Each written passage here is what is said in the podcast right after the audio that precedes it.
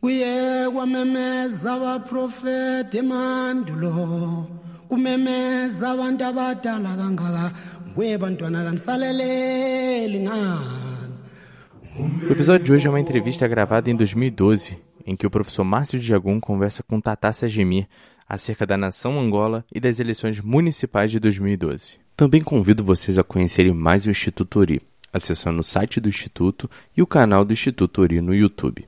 Além disso, vocês podem interagir conosco através do Instagram e do e-mail do Instituto Ori. Lembrando que todos esses estão na descrição do episódio.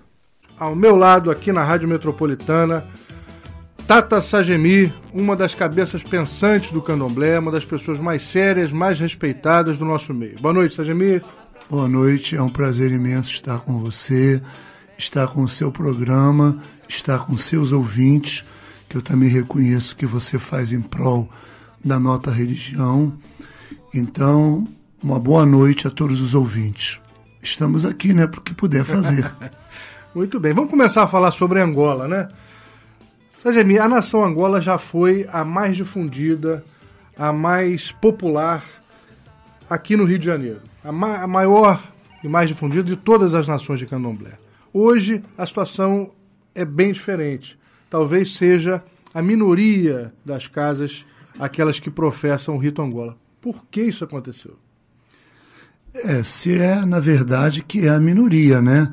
Se você fizer um levantamento, talvez você não encontre ela enquanto minoria, porque a cultura da nação Angola ela é proveniente do povo banto, do dialeto quimbum, do dialeto quincongo, é a primeira nação reconhecida de todo o sudeste da África, é considerada na Bahia como a nação mãe, e no grupo afro da Bahia, ela é considerada a nação que mais casas tem dessa etnia.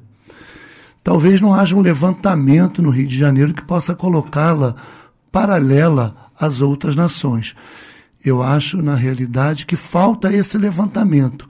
Ela não é em número tão reduzido assim o quanto você relatou ou quanto as pessoas pensam. É uma questão apenas de um levantamento. Faça que você vai ver que ela tem o seu lugar ao sol. Não, com toda certeza, e merece ter. Inclusive, todos nós devemos muito, porque o próprio nome da nossa religião, candomblé, segundo os especialistas, os antropólogos, descende ou, deriva do, do, idioma banto, ou quibundo, é. né? Mas, enfim, é, grandes e grandes pais de santos, zeladores, tatetos de inquice, são oriundos da nação Angola, Congo, enfim. É lógico que a gente quer mais é que existam muitas casas que professam esse rito. Agora, a gente tem observado que, de fato, no dia a dia, ela não, não, não está mais tão frequente quanto era no passado. Mas, enfim, a gente sabe que as nações Angola, Congo, cultuam os inquices. E a pergunta é: qual a diferença básica entre o inquice e o orixá? Na realidade, a nação Congo, ela cultua os inquices. A nação Angola cultua os muquiches. Muquiches, perfeito, perfeito. Existe uma diferença entre você cultuar os inquices e os muquis. Na grande realidade, todos os orixás, você sabe que teve lendas e etnias que perpassaram pela terra, né? E os inquices não. Eles são oriundos da natureza e não tiveram vivência pela terra. São encantos da natureza. Existe essa diferença. Perfeito. O candomblé, Tata Sajimi, está se perdendo como religião ou está mudando suas características, se adaptando à, à realidade de hoje? Olha, o candomblé ele não está mudando como religião ele está tendo que se adaptar aos dias atuais. Né? É, e essa adaptação eu acho válido desde, desde que você não mexa é, na sua etnia, no seu segmento. A partir do momento que você não vá bulir com a sua etnia, com o seu segmento, adequar-se ao mundo atual, eu acho válido. E às vezes até necessário, né? É necessário. As pessoas hoje têm uma forma de vida totalmente diferenciada de há 100 anos atrás. Não é? As pessoas têm sua vida profana, social, profana no bom sentido, e elas precisam conjugar a vida religiosa com a vida do dia a dia. Antigamente não, você ficava três meses dentro de um baquice, ficava mais três com seu mingui, que é o que na nação de Angola, e você passava aqueles seis meses. Hoje você não tem como fazer isso. Né? A adequação é importante, desde que você não mexa na ritualística. Muito bem. Estamos agora em plena época de eleições. Todas hum. as cidades do Brasil estão movimentadas em torno das eleições para prefeituras e para as câmaras de vereadores. Na sua opinião, Tata Sagemi, política e religião podem e devem se misturar? Bom, você me explica algo no mundo que não seja paralelo à política. Se você não tem política, não tem realização. Né? Eu acho que o candomblé também tem o seu cunho político. O que eu observo é que às vezes nos falta unir forças, seja no Senado, seja na bancada de vereadores, de deputados, nós temos muitos que fortalecem outras religiões, enquanto nós mesmos não conseguimos eleger alguém que nos represente. Nós temos dificuldade nisso. Então, temos que atentar em quem votar para que nós possamos ter também um bom representante na Câmara de Vereadores. Com certeza, com certeza. Aliás, a democracia legitima as representações. É, é, legítimo que cada segmento tenha seus representantes, os ruralistas, os industriais, os, os, os advogados, enfim.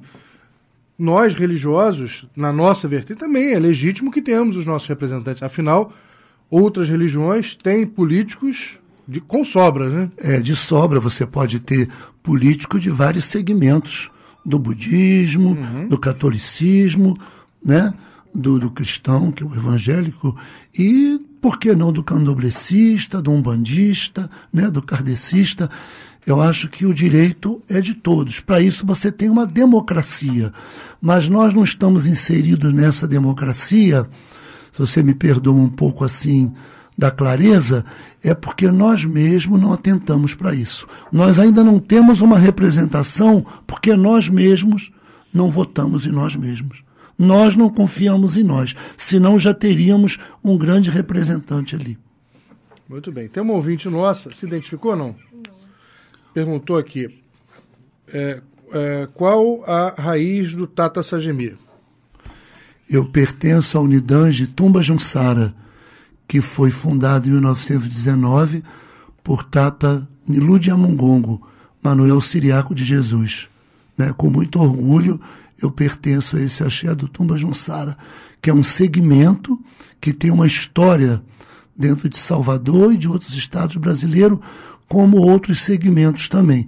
O Tumba Junsara conjuga, faz que o, que o candomblé cresça como religião independente de etnia. Nós precisamos dessa união. Então eu pertenço à Unidange Tumba Junsara. Axé para todos os nossos irmãos do Tumba Junsara. Tata Sajimi, em relação às políticas públicas que hoje em dia têm sido teoricamente voltadas para as comunidades de terreiro, o senhor está satisfeito com elas? Olha, as políticas públicas que você se refere são as políticas sociais né, voltadas. Eu acho que alguns terreiros que têm os seus espaços físicos, elas deveriam ser inseridas também nessa política, mas uma política desprovida de interesse, uma política que favorecesse realmente as comunidades de terreiro. Né? E a partir das Yarorixás, dos Babarorixás, dos Tatas de Inquice, dos Dotés, das Línguas de Inquice, que se inserissem nesse contexto, para que oferecessem o seu espaço físico para que essas políticas pudessem chegar até nós. Né? Políticas de educação, políticas de saúde, que são as principais. Quando você tem saúde, você busca educação. Quando você busca educação, você encontra o seu lugar na sociedade, também na religião. Eu acho que precisa de mais alguns propósitos que sejam abertos para que as Yarorixás, os Tatajinkis, as Nênguas sejam inseridas aí e, e ofereçam esse espaço físico para isso. Mudar um pouco a cultura. Eu acho muito importante, Sajemi, isso que você mencionou, e principalmente a gente começar a, a exercitar isso no nosso povo, a começar a abrir as portas. E o, o candomblé, de uma forma geral, tem o hábito de ser guetizado, está sempre escondido, recolhido, é, encolhido. Isso, isso é muito ruim. É, por isso que aquela lei que estava para ser aprovada sobre é, a parte afra que nós todos absorvemos. O Brasil é um país eminentemente afro, né? E isso ia ser inserido nas escolas públicas, que eu não sei de que forma ah. ficou isso. Eu não vejo nada ainda em relação a isso. Você vê que nós tivemos um fato essa semana de uma professora de estudo afro, não sei se você viu. Lá no Pará. Lá no estado do Pará.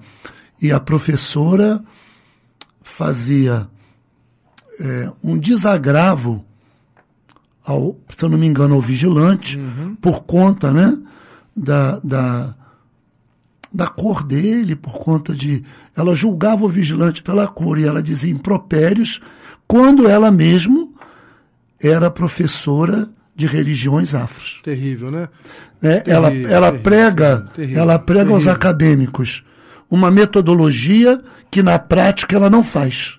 Exatamente. Inclusive, vamos abordar esse tema especificamente. Daqui a pouquinho no quadro Falou, tá falado. Mas é, foi bem lembrado, bem lembrado. Agora, Sajemi, a nossa religião, o candomblé de uma forma geral, é apresentado na mídia de uma forma muito distorcida. O que, que você acha que a gente pode e deve fazer nesse sentido? O candomblé, ele, ele passa uma ideia distorcida na mídia porque a mídia é mal informada sobre a religiosidade que o candomblé contém. Mas para que a mídia também nos respeite, é preciso que nós tenhamos postura, religiosidade e que nós consigamos mostrar ao que viemos. Com certeza. Principalmente nós, sacerdotes, tirarmos da cabeça a ideia de que somos celebridades. Enquanto o sacerdote, principalmente de candomblé, quiser se colocar, tiver uma postura de celebridade, cada vez mais ele está se, afastando do sacerdócio e da seriedade. É verdade, porque na realidade o sacerdócio é uma missão a cumprir, né? E que o que faz, na verdade, essa missão crescer é a humildade. Com certeza. Né? Quando você olha o seu sacerdócio enquanto missão e que essa missão ela é calcada em cima da humildade, você faz bem essa missão, né? Você consegue perceber que você está ali para o Inquis, para o Orixá, para o Vodum e para servir aos que chegam à sua casa, aos que lhe procuram, aos que necessitam de orientação. Eu não sou contra que a pessoa, que o indivíduo tenha esse tipo de pretensão. Agora, procura a carreira artística, né? quem sabe se sente mais à vontade. Acolhe na, melhor esse, esse, é, esse anseio. Na realidade, na realidade é mais condizente. É? Existe uma diferença, né? Existe uma diferença da arte de conduzir um rebanho para a arte de cantar ou representar. É bem diferente. Bem diferente. Amen, aleluia, amém. Esse programa foi editado por Fascine Me Podcast.